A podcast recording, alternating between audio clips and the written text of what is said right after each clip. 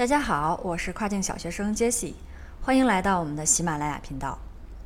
今天主要想和大家聊聊，我们作为个人卖家，在遇到这个客户留差评的时候，怎么去有效的处理。同时呢，我们也在学习一下如何把这些负面的评论为我们所用。那我们都知道，在亚马逊产品运营的这个过程当中，特别是在推广的初期，如果说啊遇到这种突然到访的差评，会对我们的销量、排名，还有这个运营节奏带来很大的影响。特别是对一些新手的这种个人卖家来说，投入了很多的时间精力去运营了一款产品，在看到差评的这一个瞬间呢，可能就会有一种啊比较惶恐的感觉。其实这种惶恐的感觉呢，更多是源于对差评的一个处理方法上的不确定、不清晰上面。那么我们下面就来学习如何分情况的去处理差评。如何有效的和客户和平台去沟通，然后我们如何去预防差评，以及如何再利用这些讨厌但是也比较宝贵的真实差评。在正式分享下面的方法之前呢，我们需要明确一个前提，这也是我们反复都提到的，就是在目前的亚马逊环境之下呢，我们所做的这个产品的质量一定要过关，一定一定不要再做啊那种比较差的产品了。那我们下面分享的这些方法呢，对任何本身有质量问题的产品都不会有作用。本期节目我将分享主要是五个大的主题，第一个是及时处理差评的重要性，第二个是差评的不同类型和相应的一个处理方法，第三个主题是关于预防差评的一个方法，第四个主题是啊我们如何去利用这些真实的差评，第五个主题呢，我会给大家以一个文字的形式。给大家粘贴到啊这个说明的文字部分，这里面主要是我们自己用的一些沟通模板。好了，那我们现在就从第一个主题开始，及时处理差评的一个重要性。这个其实和我们平时在淘宝购物是一样的。我们在选择了一款产品以后呢，不管它有多少条好评，我们一般翻看更多，然后更仔细的，那就是这款产品的一个差评。我们一般会认为差评呢更能体现这款产品的一个真实反馈。然后也呃更希望对这个产品可能出现的一些问题有一定的了解。如果说这里的大部分差评在我们的一个可承受范围之内，甚至说几乎没有什么差评，那就会对这个转化起到一个非常大的促进作用。反之呢，就会极大的降低转化率和销量。所以我在这里也要和大家强调，当我们遇到差评的时候，千万千万不要去拖，一定要及时去处理。好，那现在我们知道了这个及时处理差评的一个重要性，接下来就学习对于不同啊这种类型差评的一个相应的处理方法。首先，我们就要明确差评到底有哪些不同的类型。我呢，分别从这个评论的形式还有评论的主体给大家做一下区分。首先，从这个评论的形式上，我们一般分为啊 review 和 feedback。这个大家应该已经非常熟悉了哈。Review 呢，主要就是针对我们这个产品和 Listing 主页，包括产品的质量啊、色差呀，或者是包装说明书，以及我们这个 Listing 写的质量怎么样。那是否购买这个产品呢？啊，都是可以留下 Review 的。如果没有购买留下的这个 Review，其实就是我们之前说的所谓的直评。现在其实基本这个直评也没有什么太大的意义了。那 review 呢是展现在我们这个 listing 的下方，相对来说影响程度会更大啊。相对于 feedback 来说呢，处理难度也会更高。那我们在后面啊节目当中所分享的这些处理差评的方法，其实都是围绕 review 当中的这个差评。那对于 feedback 呢，它其实针对的更多的是购买后的一个体验，它也包含对这个整体店铺的一个评价。Feedback 是展现在店铺的这个页面，不会展现在我们这个 Listing 的页面里面。相对于 Review 来说，影响程度和处理难度肯定都会低一些。尤其是如果说，嗯，我们这条 Feedback 里面，它这个内容涉及到和店铺的体验无关，涉及到的比如说是产品的问题，那我们可以试着在亚马逊的后台申请一下删除。如果说机器啊，机器人扫描到这条评论不符合亚马逊 Feedback 的这个留评标准的话，那这条评论就会被删除掉了。那我们从另外一个角度，就是从留评的这个主体来区分呢，这里就分成了啊竞争对手的这种恶意差评，还有真实买家的评论。那对于这种竞争对手的恶意差评呢，嗯，大家要注意的是，不是所有的恶搞都是三星以下的这种差评，有的垃圾卖家呢会通过给对手短时间的大量刷好评，然后来触发亚马逊的一个操纵评论，有的呢还会通过表面上给你的是一个好评，但是它的内容却是在描述一些负面的评论。那对于这种非常明显的情况呢，我们可以直接向亚马逊进行一个申诉，要求他删除评论。对于那些恶意的，然后啊又是三星以下的这种评论，如果说它没有这种 VP 标识的，我们可以试着开 case，跟亚马逊报告说这评这条评论呢是可疑的，有竞争对手恶意操作的嫌疑。我们同时也可以使用买家账号在这条差评下面报告滥用。那对于真实的就是有 VP 的这部分恶意差评，它和我们真实的买家差评一样，相对来说都是比较难去处理的。那下一部分呢，我们就会重点分享这部分 VP 差评的处理方法。从主体上分的第二个部分就是真实的买家差评。其实这些真实买家他留差评的主要原因呢，不外乎以下三种：第一种是他们期望啊我们给他去回复。第二种呢，他们是想要其他卖家也知道这个产品的瑕疵是什么。第三个呢，就是完全的质量问题了。好，那现在我们也清楚了差评的一个分类，那下面我们就来学习啊比较重要的一部分了。我们到底要如何去处理掉这些难搞的 VP 差评？这里面呢，给大家分享七个要点。第一个要点呢是基础啊，就是希望大家在遇到差评的时候能够保持一个比较冷静。啊，然后以一个平常心来对待。其实，相对于国内的这些淘宝客服，我们做亚马逊呢，还是呃相对来说挺幸福的。只要说不是特别差的质量的这种产品，是不会经常性的去处理差评问题的。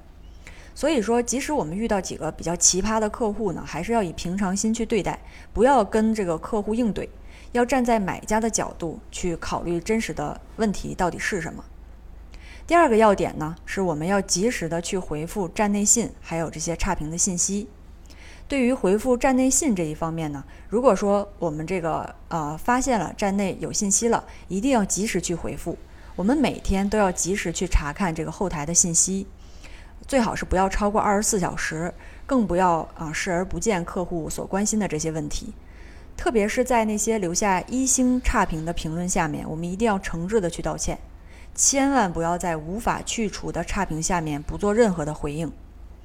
那这里呢，我们会有一个关于站内信的一个沟通的模板，然后这里面我会作为一个啊，就是叫附件一啊，到时候贴给大家。第二个方面是关于回复差评。那其实是有数据的啊，就是显示亚马逊上买家留下的这个差评里面，百分之七十一的原因都是因为消费者抱怨，嗯，他就是没有得到一个比较及时的处理。对于已经留在产品 listing 页面上的这些差评呢，大家一定要及时回复。这里面呢，也给大家分享一个比较优秀的，就是关于差评回复的案例。那这个案例呢，嗯，其实是之前就是有一个节目是少安的一个开箱视频当中提到的那个洗漱包这个产品的卖家，他在差评当中的这个回复就非常值得我们好好学习。那这个案例呢，我也会把这个截图贴给大家。好，我们接着再说第三个要点，就是关于及时补救。那一般来讲，当客户有这种抱怨的言语出现的时候，啊，这个时候如果他还没有在 listing 上面留下差评，我们一定要及时的发送一个新的产品去补救。那我们使用亚马逊的第三方配送服务就可以了。同时呢，尽量把这个款给人家退了，尽快做到一个息事宁人。第四个要点是关于那种啊，就是违反流评政策这种留下的差评的一个处理方法。比如说，我们举个例子，有的买家呢，可能他单纯的就留下一个差评，I don't like it。它没有任何一个正当的啊，就是一个理由，这样的差评呢，我们是可以请求亚马逊去删除的，或者说其他的因为亚马逊物流的配送服务这种导致的，比如说包装破损啊，或者是延时到货呀，这种问题都可以联系亚马逊啊，要求他去删除的。除此之外呢，我们还要去善于的去利用亚马逊官方给到的一些关于评论的要求。在大家收到差评以后，可以先和官方给出的这些规则逐一的进行对照。如果说买家的评论当中涉及到亚马逊所禁止的一些文字内容，我们就可以去申请删除掉这种评论。那这里我们要注意的是什么呢？就是在邮件书写的过程当中，一定要清晰明了。你像亚马逊呢，它这个客服每天都在不停的接收很多的邮件。如果说我们把问题写得越简单清楚，就越容易获获得这个比较快速的解决。关于如何去和客服沟通呢？这个模板我也会以附件二的形式粘贴给大家。那第五个方面呢，是关于降低差评的影响力。对于那些我们实在是没有办法去更改呀，或者去删除的啊，然后又有 VP 认证的这种三星以下的差评，建议大家可以尽快的安排十单以上的站外测评，然后进行催评。那催评的方法呢，大家可以使用 z o n Pages 的这个关键词提升功能。关于这部分啊一个具体的操作内容呢，我在周三会把视频给大家上传上来。第六个方面是关于那些。啊，比较难搞的恶意的这种 VP 差评，对于明显的可疑的差评或者是好评，刚才我们啊已经说过了，要及时的跟亚马逊去报告，以免我们被暗算掉。在投诉的这个过程当中呢，给大家分享一个提升成功率的一个技巧。对于亚马逊或者是其他的这种大公司来讲，它对接各种城市化的工作都是有比较完整的 SOP 指导手册的，尤其是当收到这个客户邮件中。包含了特定的关键词的时候，作为客服人员，他会严格的按照对应的 SOP 流程来呃进行一个应对。